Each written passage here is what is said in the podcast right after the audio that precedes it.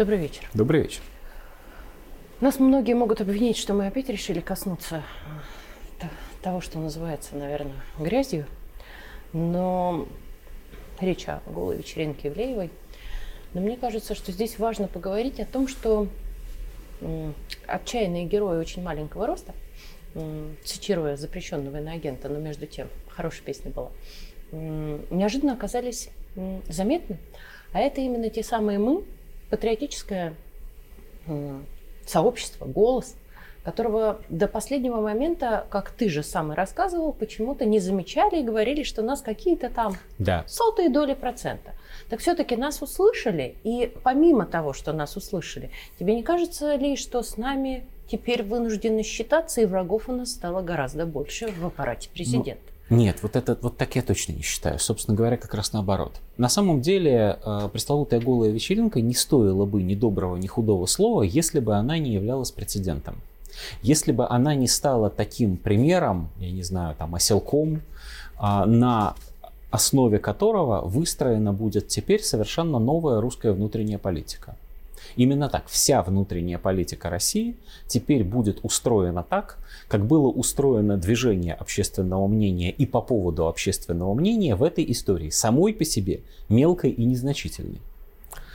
Если ты обратила внимание на главную эмоцию, которая господствовала а, на лицах и в речах наших звезд, в кавычках, разумеется, когда они извинялись за свое участие в этом мероприятии, что Киркоров, что Ивлеева, что Милявская, что Собчак, то главной эмоцией я бы назвал удивление.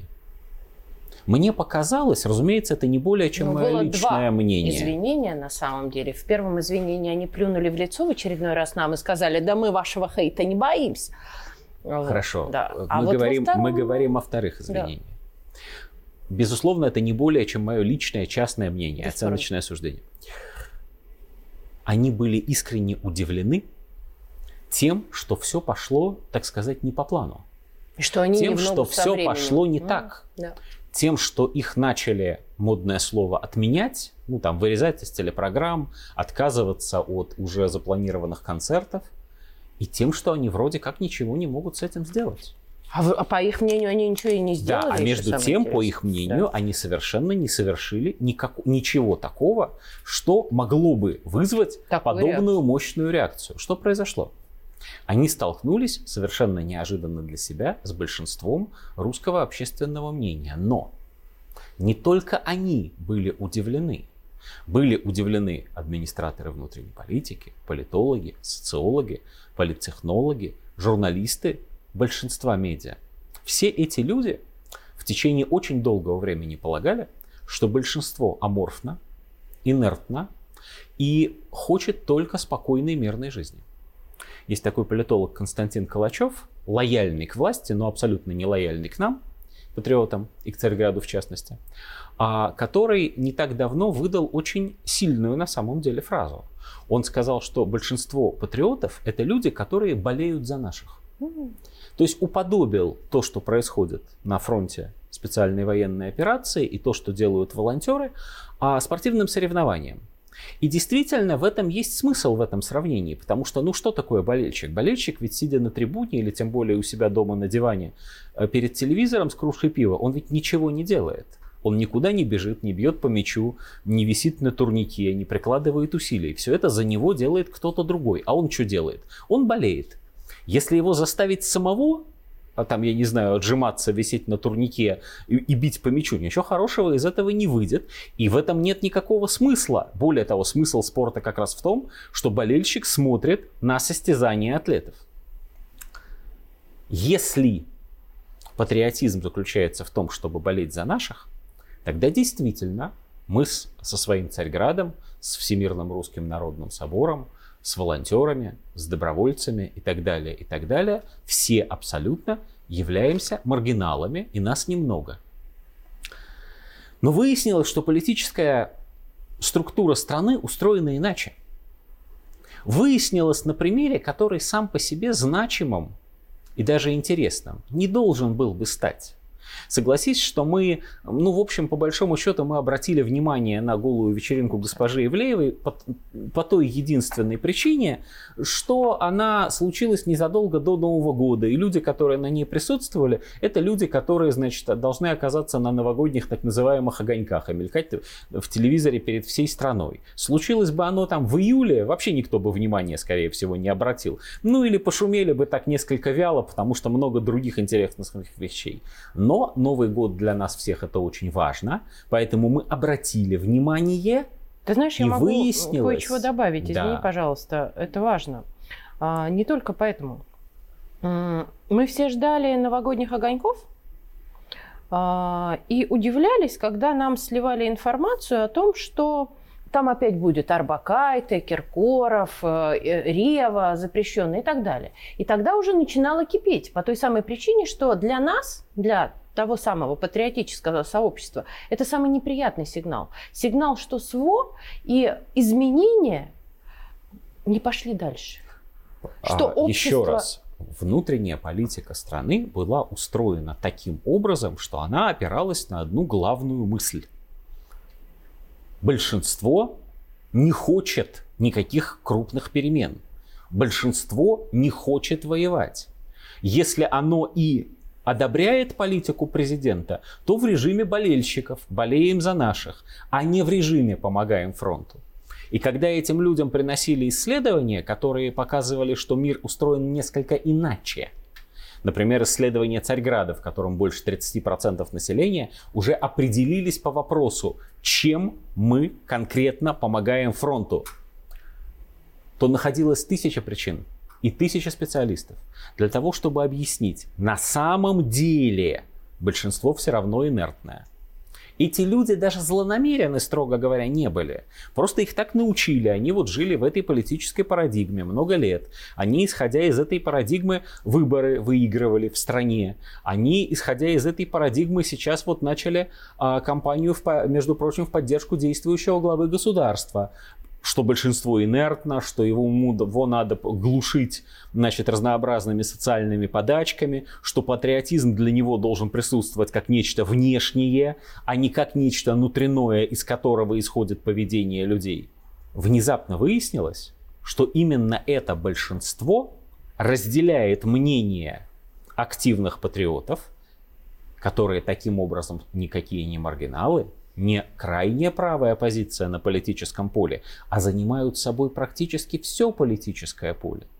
А голосов в защиту свободы самовыражения, люди отдыхают как хотят, вот этого вот всего практически не слышно, хотя те, кто так говорит, казалось бы, они должны, они контролируют большую часть медиа, они контролируют информационное пространство.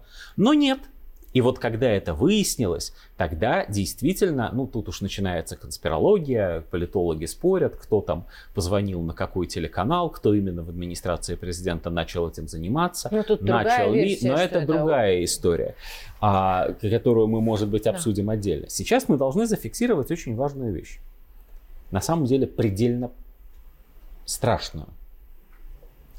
Помнишь, был такой популярный анекдот некоторое время назад. Не то плохо, что мы теперь взрослые, а то плохо, что взрослые это теперь мы.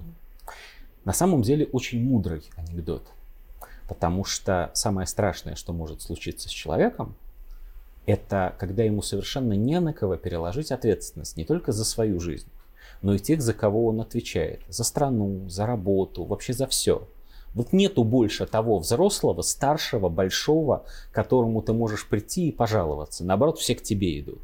Это и есть полная социализация. Так вот, в русском обществе взрослые – это теперь мы. Нам не на кого больше кивать. Мы не можем больше, после того, что произошло с голой этой несчастной вечеринкой, мы не можем больше ни на кого кивать. Мы не можем больше говорить, ну мы-то, конечно, да, но они решили иначе. Нет больше никаких они.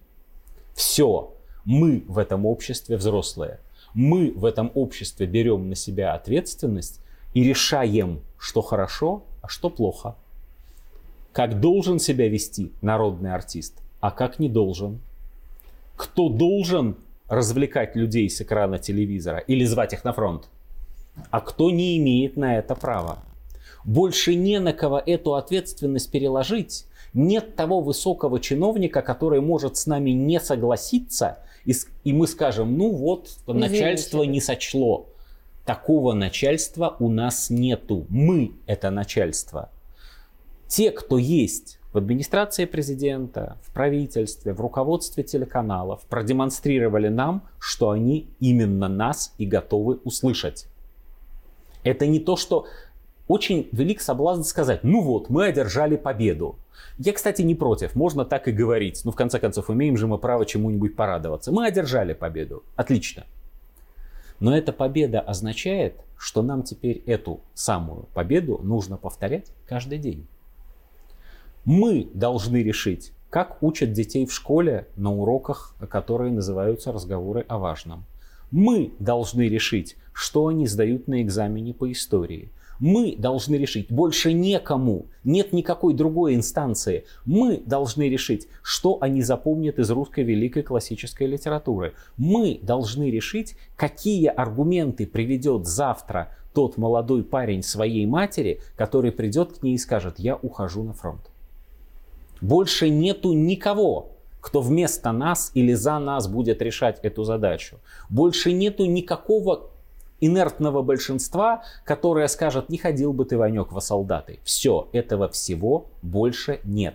Маленький камушек, или, э, ну, можно сказать и так, да, ладно, пускай маленький камушек сдвинул с горы лавину. Не люблю я этот пример, потому что это, она не бессмысленная, эта лавина. Наоборот, это следствие долгого, серьезного, целенаправленного усилия, которое тысячам очень умных людей очень долгое время казалось бесполезным. Нам очень долгое время казалось, что этого никогда не произойдет. Нас мы никогда не будут. Не верим. Да, и мы до сих пор нам кажется, да ладно, вот эти там на старой площади они опомнятся, одумаются, задвинут нас, значит, в дальний ящик. Там действительно есть, наверное, люди, которые этого хотели бы, но там больше нет людей, которые могли бы такое сделать. Спасибо. Все, теперь мы. Спасибо.